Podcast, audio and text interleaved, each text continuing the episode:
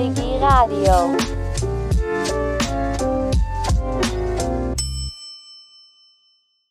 Moin, willkommen bei Digi Radio. Das ist die Must hier Radioshow für innovative Player. Wir bringen Deutschland digital voran, also bleibt dran.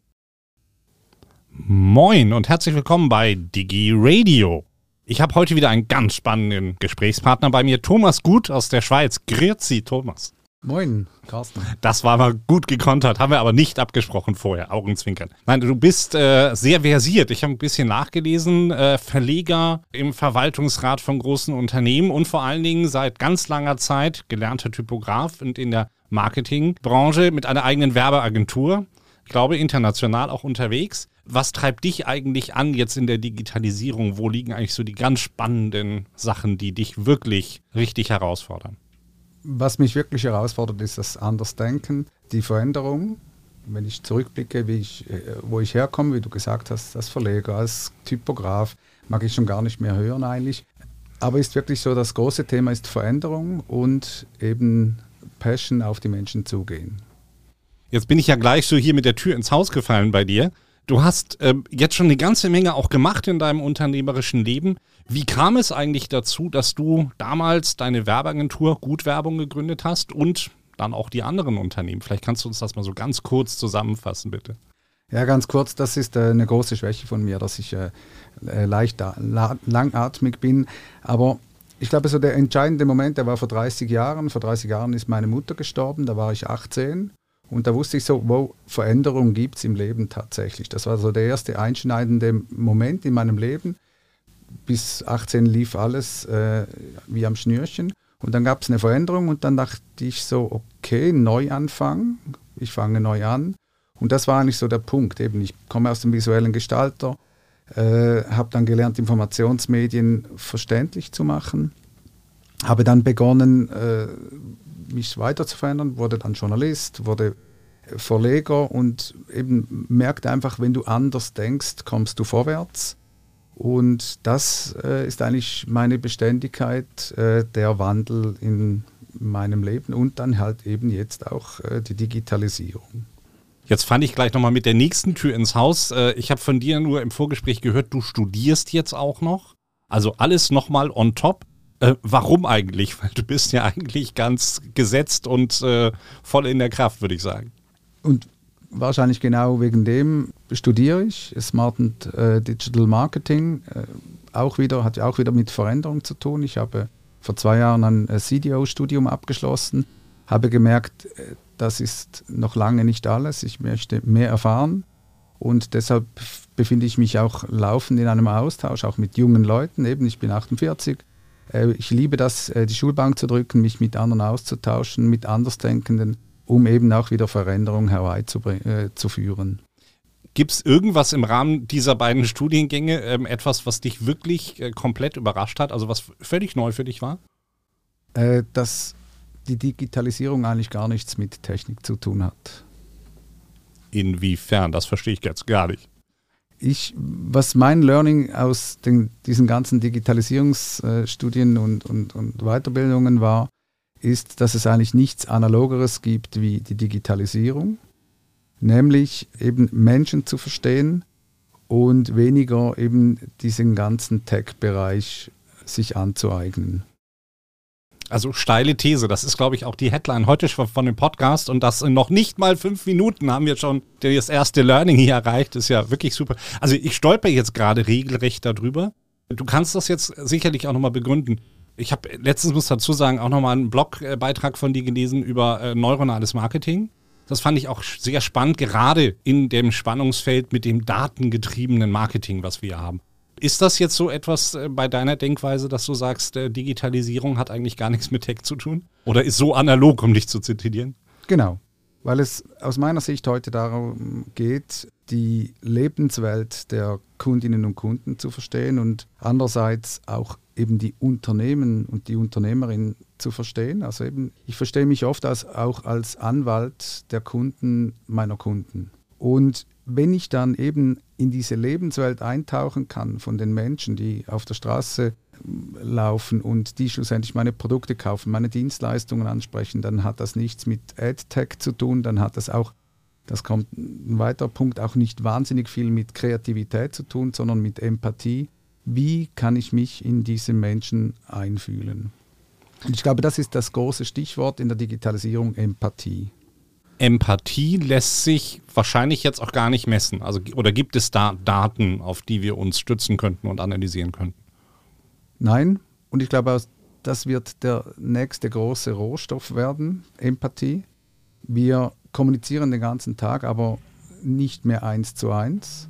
Also wie bringe ich die Leute wieder dazu, dass sie miteinander sprechen? Sie können zwar über ihr Device äh, sich ausdrücken, sich mitteilen, bestellen, aber so die zwischenmenschliche Kommunikation, die entfällt. Aber das ist ja genau die, die oftmals am Point of Sale, natürlich im, im, im richtigen Leben, sage ich jetzt mal, stattfindet, aber eben auch in der digitalisierten, im digitalisierten Point of Sale. Und wenn ich das verstehe, wie der Mensch funktioniert und wie er mit mir sprechen will, dann bin ich vorne dabei. Und das wäre ja dann eben das smarte Marketing, dass ich als Company nicht sage, was du, Carsten, wissen musst, sondern dass Carsten mir erzählt, hey liebe Firma, ich möchte gerne dieses und jenes über euch erfahren. Jetzt muss man also allen Zuhörerinnen und Zuhörern auch sagen, wir beide sind jetzt auch etwas ältere Semester und kommen aus dem klassischen Journalismus und klassischen Marketing. Gerade du kannst das ja äh, so aus der ersten Frontlinie berichten. Gibt es überhaupt einen klaren Bruch zwischen klassischem und Online-Marketing? Ja, wird ja, man spricht ja oft darüber, über äh, gab es eine Wende im, im Online-Marketing und ich würde es weniger oder im Marketing zum Online-Marketing und ich würde es auch nicht als, als Wende bezeichnen, sondern als, als Glasnost. Und das finde ich auch eine ganz gute Entwicklung, weil das Marketing ist heute, äh, definiert sich über Transparenz und Offenheit und was ich damit meine, das ist auch eben die, die Unterstützer oder die Marketeers früher, die Agenturen waren doch einfach Blackboxes. So. Man wusste eigentlich gar nicht richtig, was machen diese hippen, Hornbrillen tragenden Menschen da für mich und äh, ich zahle denen zwar Geld, aber was ist es dann ganz schlussendlich? Oder was bekomme ich dafür, dafür? Und heute geht es darum, einerseits eben, ich komme wieder drauf, die Lebenswelt der Kundinnen und Kunden zu verstehen und eben andererseits die Unternehmung eben wirklich zu kennen und nicht nur ihr Briefing äh, lesen zu können. Ich muss jetzt gleich nochmal wieder ein, eine Tür bei dir fallen lassen.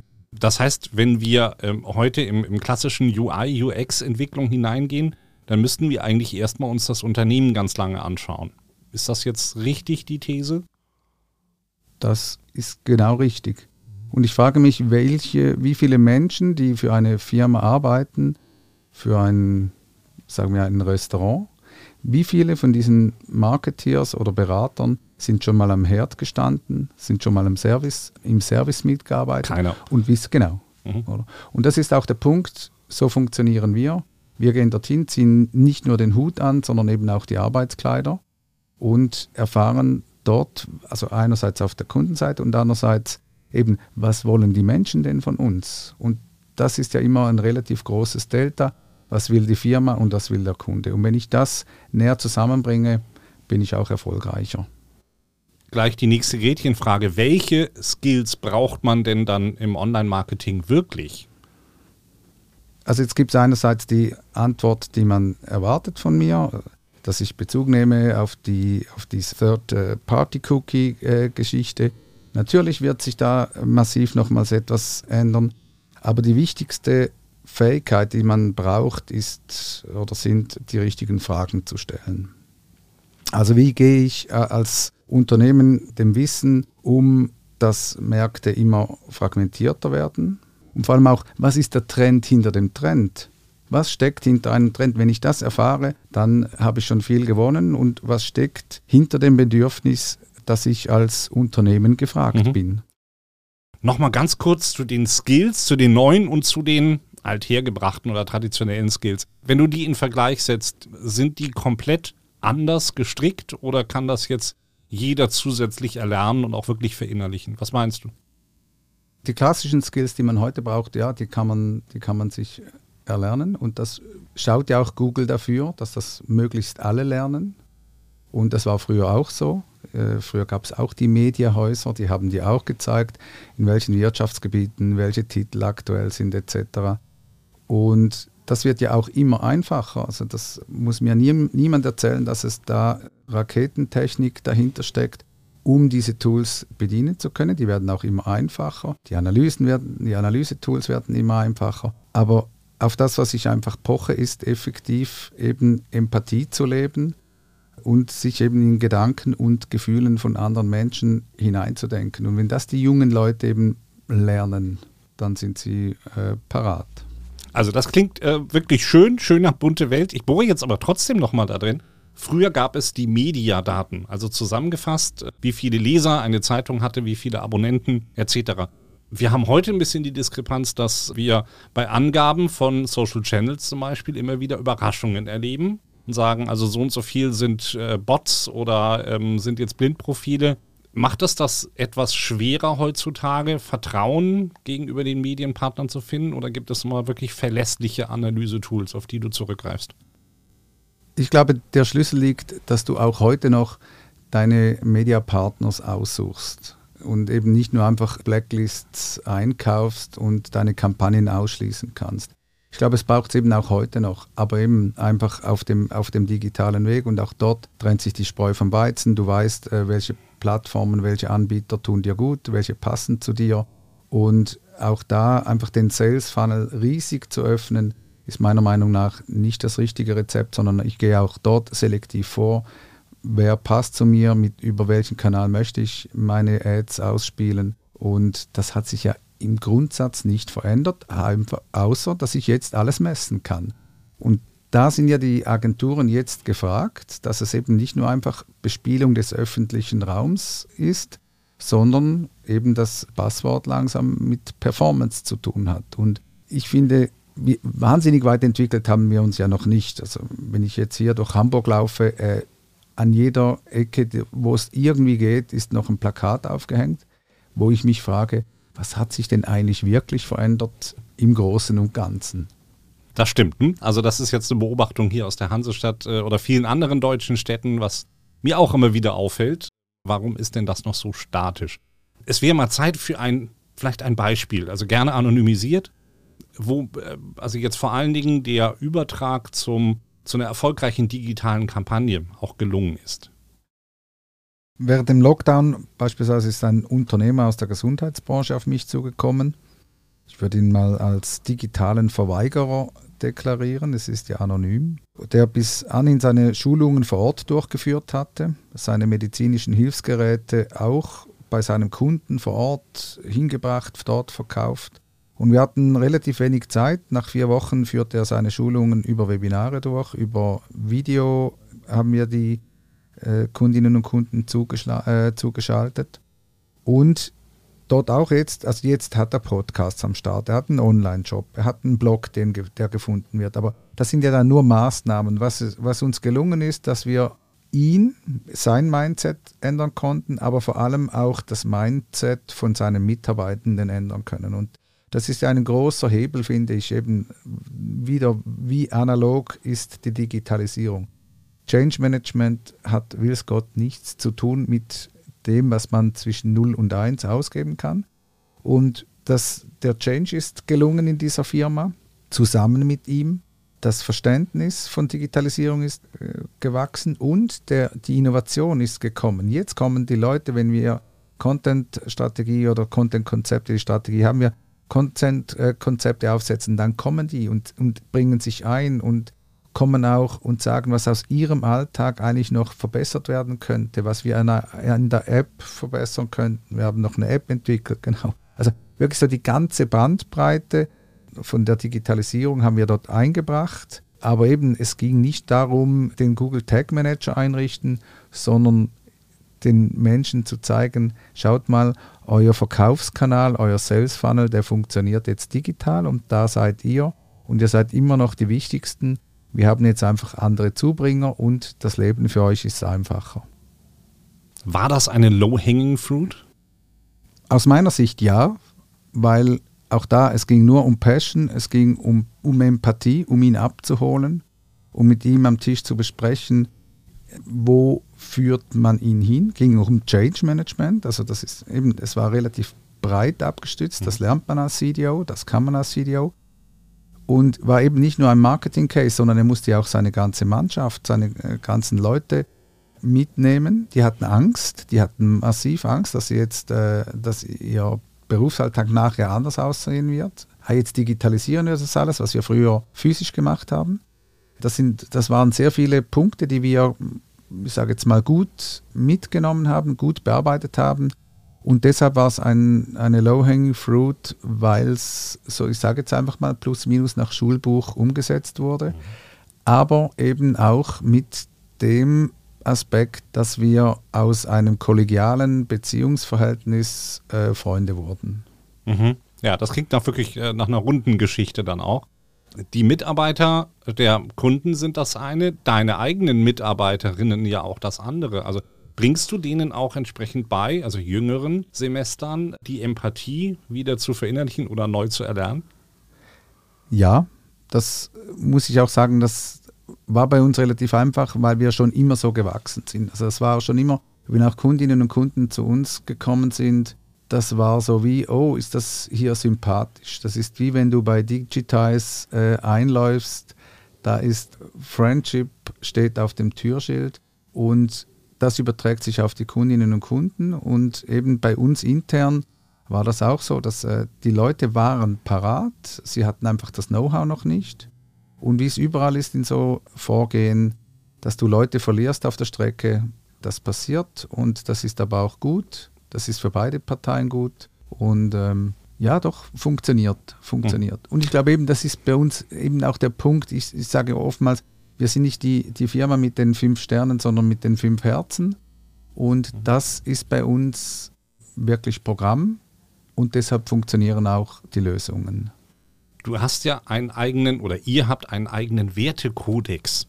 Das ist immer wieder ganz interessant, was man da liest, wenn ein Unternehmen sich das so auch notiert hat. Aber das muss ja wirklich auch in die Herzen hineinkommen. Wie ist das so? Muss man das erstmal auswendig lernen, wenn man bei dir einen Job haben möchte? Natürlich, es gibt tatsächlich welche, äh, die, die kennen äh, die Werte nicht.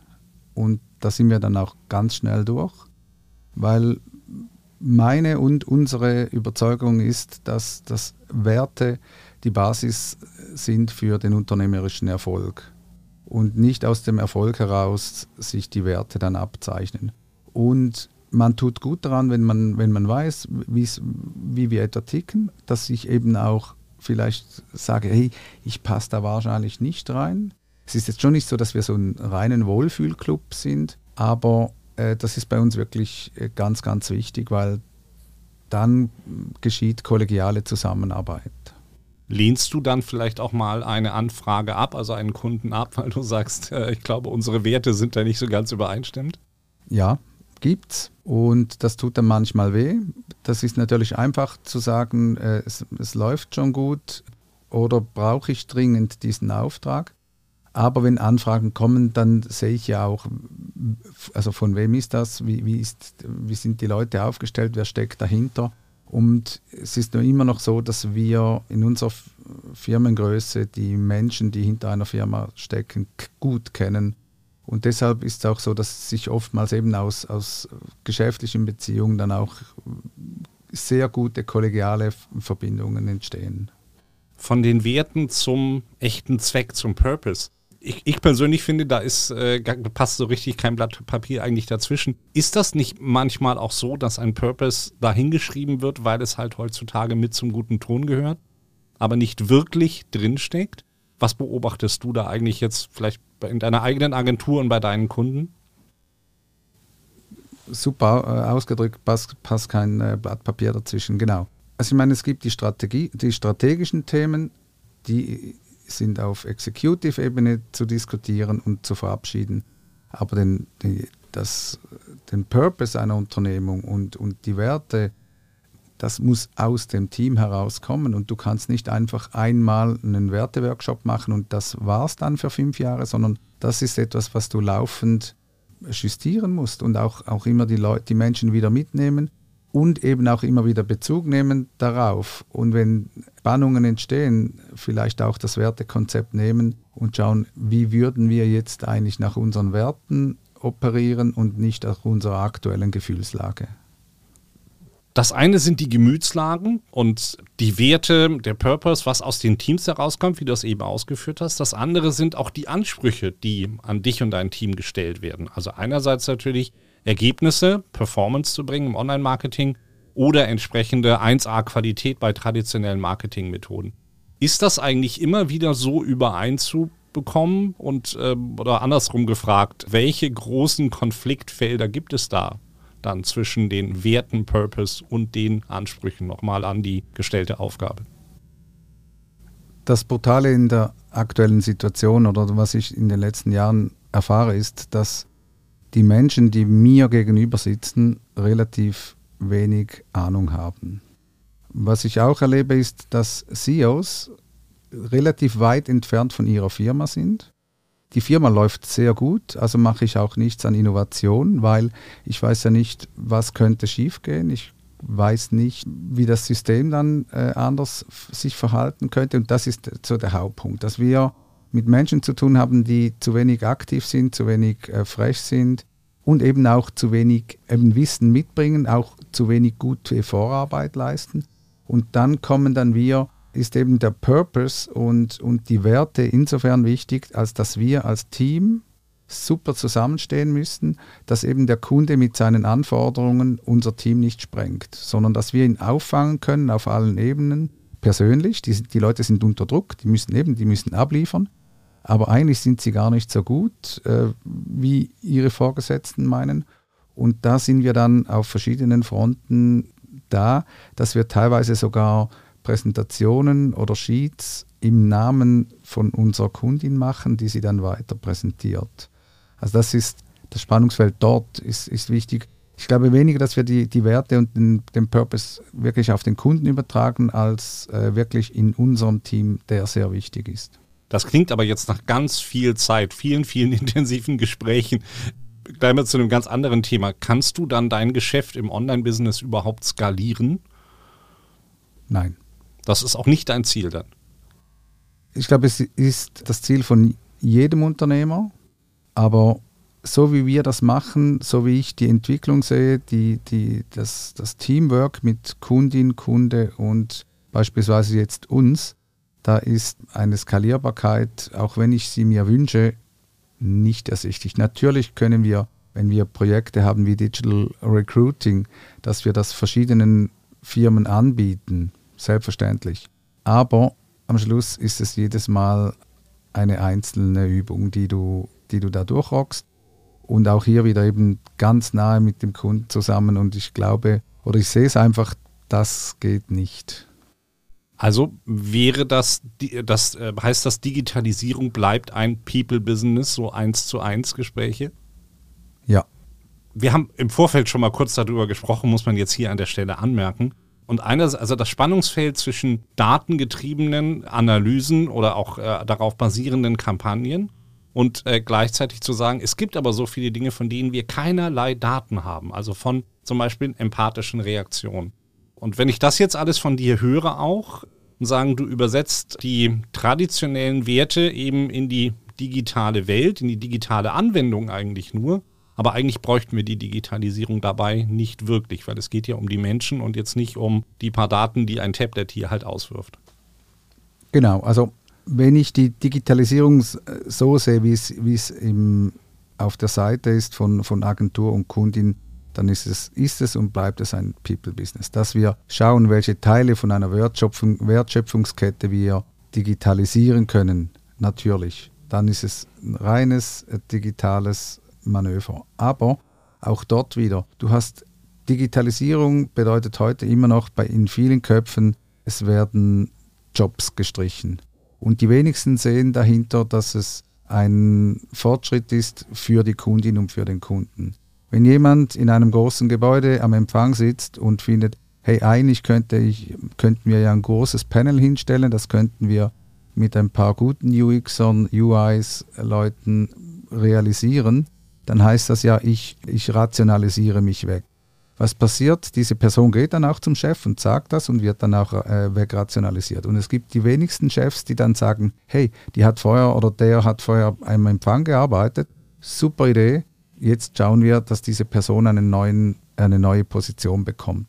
Und dort sehe ich eben so diese Diskrepanz, was ist eben, was ist digital und was ist, äh, was ist, was ist, was ist Business. Digitalisierung im, im, im, im Marketingbereich ist einfach eine Distributionsfrage, die früher anders gelaufen ist wie heute. Heute ist sie einfach digital. Aber am Ende des Liedes geht es eben immer noch darum, die Menschen zu verstehen und vor allem zu verstehen, dass die Verbraucherin und der Verbraucher verletzlich sind. Also muss ich denen eine gute Botschaft ausrollen, nebst dem, dass das alle anderen ja auch noch machen. Also ich finde das gut. Du hast eigentlich jetzt meine nächste Frage schon zusammengefasst. Digitalisierung menschlich machen.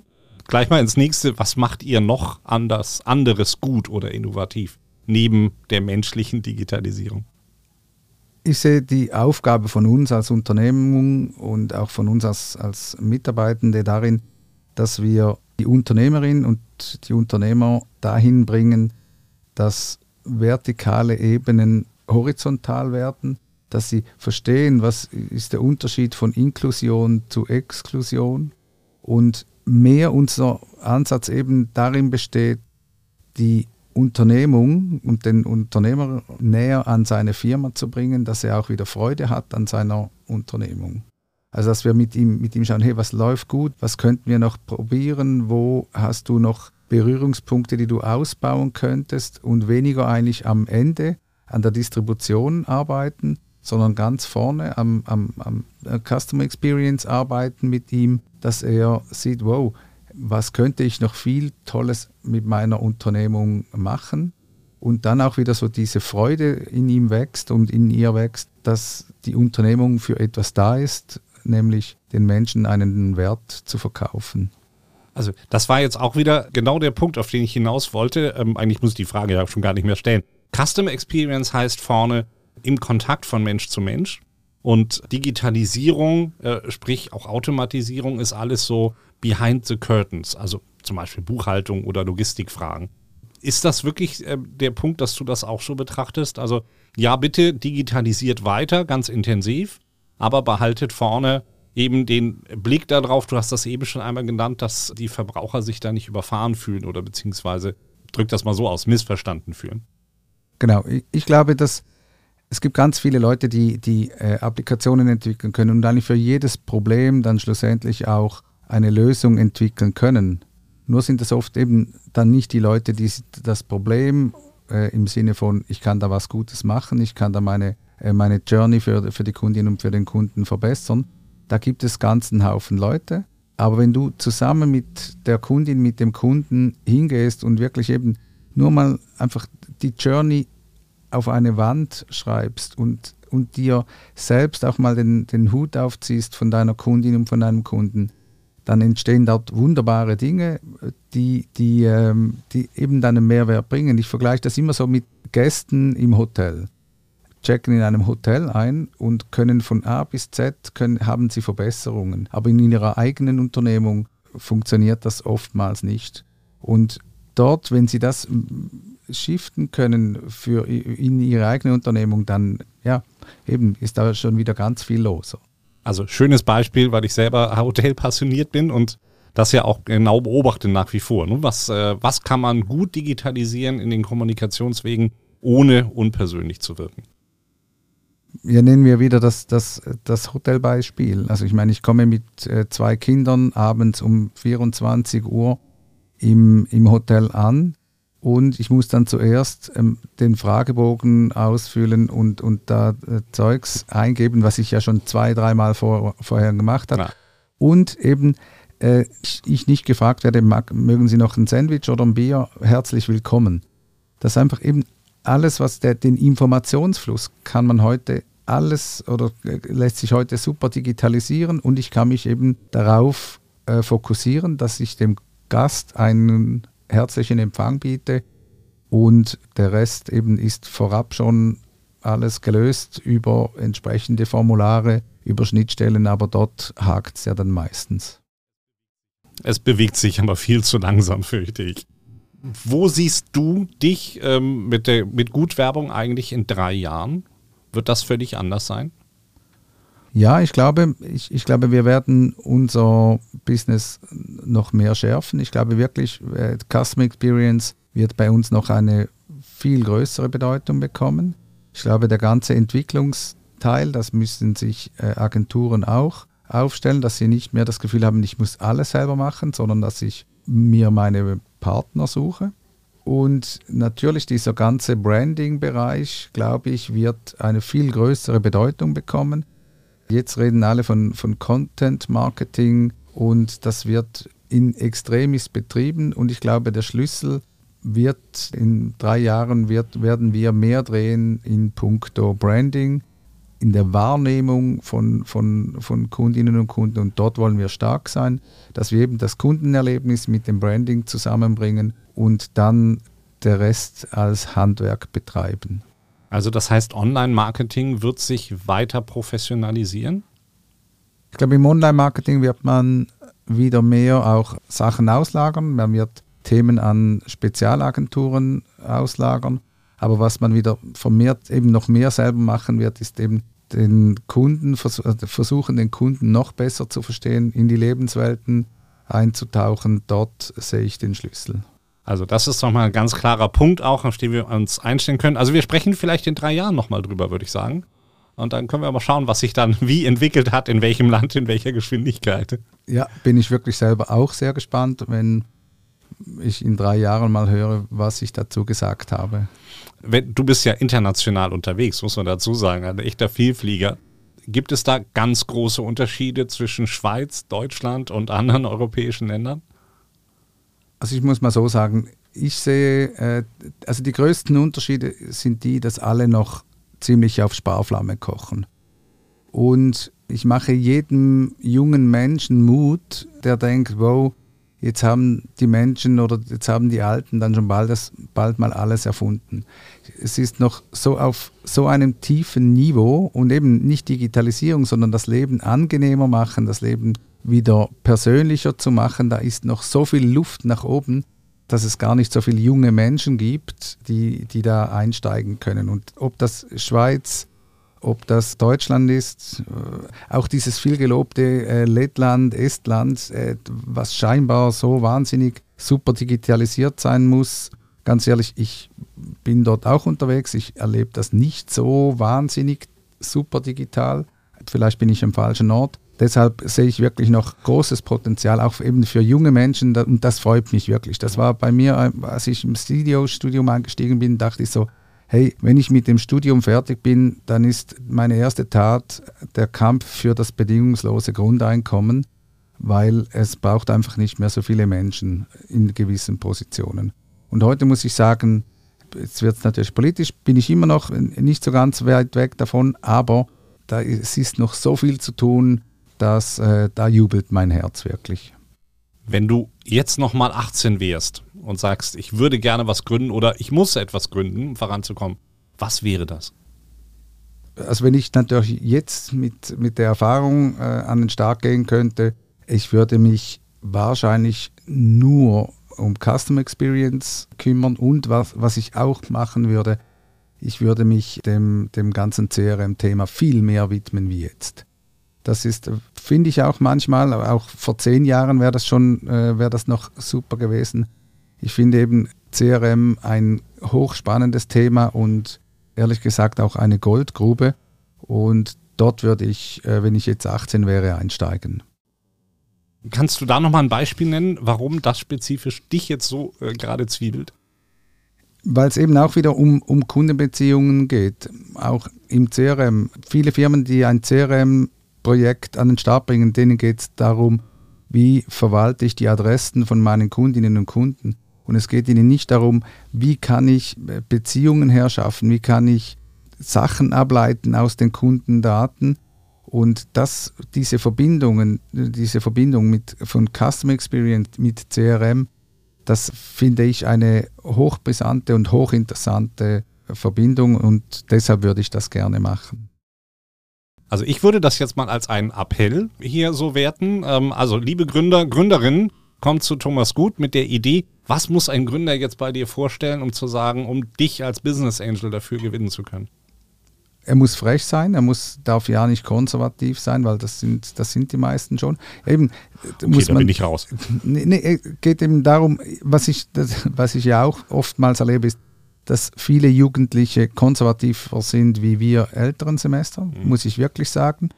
Und eben, was muss er mitbringen? Er muss eine Idee mitbringen und, und vor allem muss mir zeigen, dass, dass ein gewisses Fleißpotenzial hier ist. Also, dass es eben nicht nur Workation bedeutet, das Leben, sondern eben, dass es ums, ums Umsetzen geht. Und er hat mich, wenn ich merke, er hat das Herz am richtigen Ort, dann weiß ich, dass er seine Kundin, seinen Kunden versteht. Und der Rest, der kommt von alleine. Das ist doch ein Wort, ganz klar. Äh, Hand aufs Herz, wo siehst du dich mit Gutwerbung als in, in, deiner eigenen Rolle im digitalen Ökosystem? Ich sehe mich äh, dort, wo das äh, Ökosystem der Kundinnen und Kunden ist. Dort sehe ich uns. Also eben, ich frage, was ist das Problemlösungspotenzial unserer Leistung? Wie kann ich den Kundennutzen herausstellen? Value Proposition ist ein, ist ein Thema, wo ich oftmals baff bin, dass man äh, nicht mal so ein ganz einfaches Framework zu Hilfe zieht und eine Value Proposition erarbeitet. Dass ich mich frage, wer hat denn dieses Problem? Eben, da sind wir wieder bei den, bei den Lebenswelten. Und wer löst dieses Problem aus Sicht meines Kunden auch noch? Sprich, wo ist die Konkurrenz? Und da müssen wir hin, dort wo die Kundinnen und Kunden sind von unseren Kundinnen und Kunden. Ich nehme jetzt mit aus unserem Gespräch, äh, du bist ein echter Digitalisierungsversteher. Du denkst dich in die Welten, in deine Kunden intensiv hinein und vor allen Dingen beobachtest du sie auch ganz genau. Bisher nickst du noch dabei, also war vielleicht nicht ganz falsch. Deine Schulnoten für das Thema Digitalisierung bei deinen Kunden beispielsweise in der Schweiz, in Deutschland, wie fallen die aus? Eins ist sehr gut, sechs ist durchgefallen. Das ist ja bei uns genau umgekehrt, genau. Äh, eins ist sehr gut, sechs ist durchgefallen, ja, so plus minus bei drei, ganz ehrlich. Und zwar aus einem einfachen Grund, und den kann ich auch belegen, also nicht nur einfach eine Note verteilen, sondern was ich erlebe ist, dass die Menschen Digitalisierung als Maßnahme verstehen und nicht als Weg. Und das ist genau der Punkt, wo ich sogar eigentlich eine 6 erteilen möchte. Das geht nicht, weil wir können ja doch immer noch mit dem Handy schon bezahlen im Restaurant. Äh, deshalb gebe ich mal eine, eine 3. Aber da muss sich was ändern, eben im Mindset von den Menschen. Und deshalb finde ich, bin ich noch nicht so ganz zufrieden, was Digitalisierung angeht sehr faires Urteil von dir, ist auch wirklich sehr ernstzunehmend. Ähm, also ich finde das jetzt sehr gut von dir auf den Punkt gebracht, auch das Mindset. Digitalisierung ist der Weg, den wir hoffentlich auch weiter gemeinsam weiter beschreiten können oder nebeneinander. Ich freue mich auf ein nächstes Gespräch auch, ähm, vielleicht auch mal auf einige andere Themen noch einzugehen. Aber erstmal vielen Dank an dich, Thomas. Und äh, ja, wir hoffen, wir hören noch ganz viel von dir. Danke vielmals für die Einladung und habe mich sehr gefreut. Danke. Also, das war mal wieder ein ganz spannendes Gespräch zur Digitalisierung, unserem Lieblingsthema hier im Podcast Digi Radio. Thomas Gut, unser Partner aus der Schweiz von Gut Werbung, er hat sehr interessante Thesen. Also kleines Wrap-up nochmal. Das bleibt mir wirklich gerade haften. Digitalisierung ist analog. Und er konnte das sehr gut nochmal auf den Punkt bringen. Ich sage jetzt nur seinen letzten Satz dazu. Digitalisierung ist eine Frage des Mindsets. Digitalisierung ist der Weg.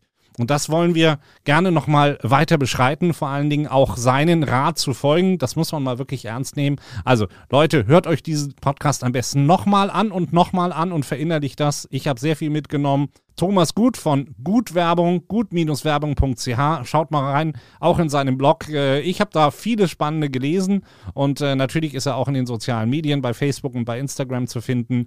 Und bleibt bitte uns treu. Digi Radio, die nächste Folge wird noch spannender.